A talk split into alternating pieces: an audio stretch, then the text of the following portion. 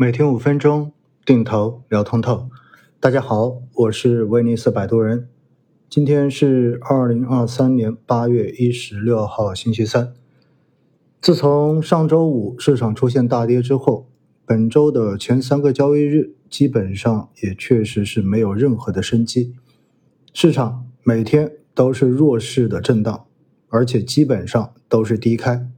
虽然星期二的下午一度因为降印花税的传言，市场稍微的有所反弹，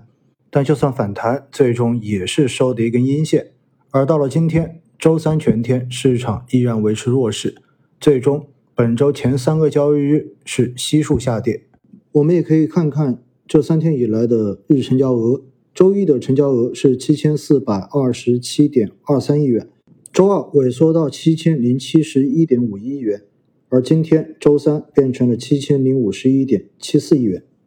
每天都在萎缩，充分说明现在市场的情绪仍然处在一个冰点，资金观望的态度非常的浓厚。昨天我看到评论区有朋友在问我为什么不更新了，其实呢，在上周日包括周一的星空夜话直播中间，我都说最近真的是有点不想更新了。一方面呢，确实市场非常非常的弱。虽然利好一直都在出，比如说我们看到十五号已经再次降息，这是两个月之内的第二次降息，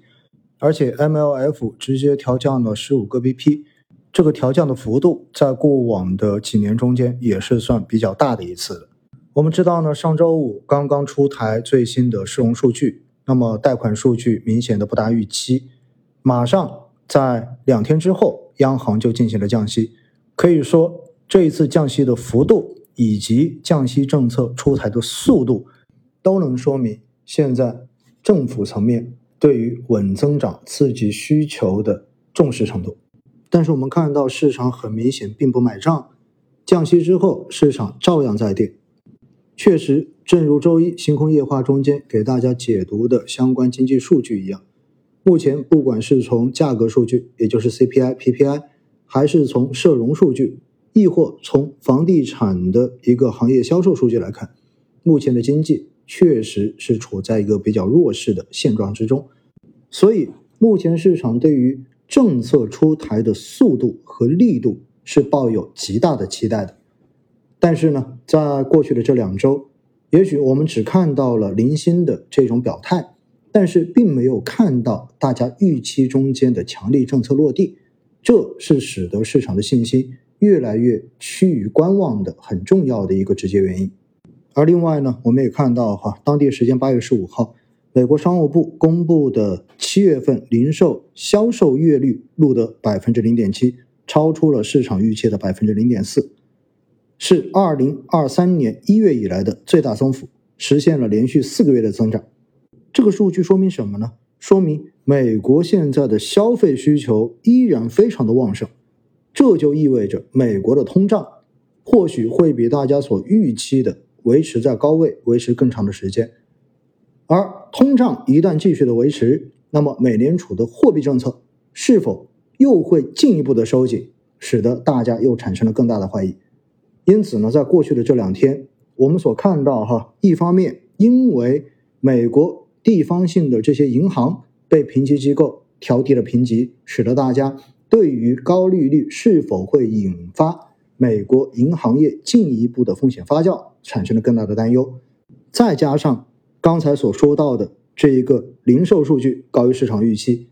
所以在过去的几天，美元指数持续的在上行，美国的国债收益率也出现了上行。所以在这样的情况之下，不只是 A 股。包括全球主要市场的股市，也包括大家在过去半年一直都非常喜欢的美国的纳斯达克指数、标普五百指数，全部都在下跌。本来 A 股的情绪就很差，再叠加外部的这些因素，所以使得 A 股在过去的几天基本上就是一个躺平的状态。所以面对这样的市场，你说要去对它做什么样的评述？说句实话哈，我自己都没有什么心情。而作为投资者，大家肯定情绪也好不到哪里去。而在过去这段时间呢，确实在专辑的评价中间，或者说在节目的下面，也真的出现了不少恶意的评价。虽然我能够理解，因为投资现在不顺，所以大家的心情不好，但是无中生有的这一种诋毁，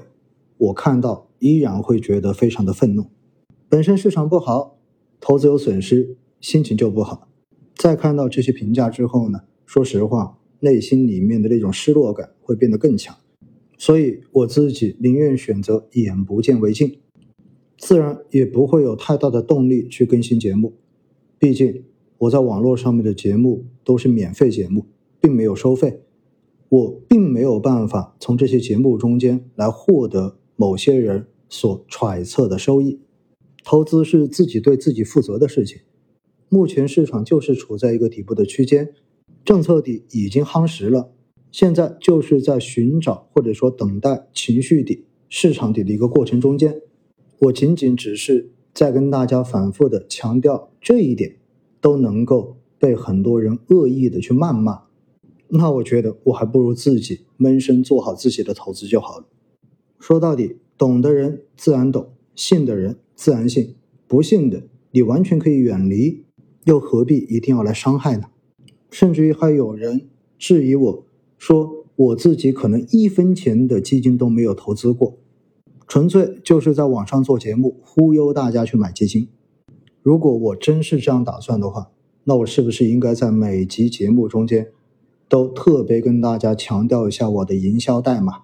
大家在各个地方买基金的时候，都应该要把我的名字跟我的代码输进去，这样子你们买基金，我才有可能能够赚到手续费啊。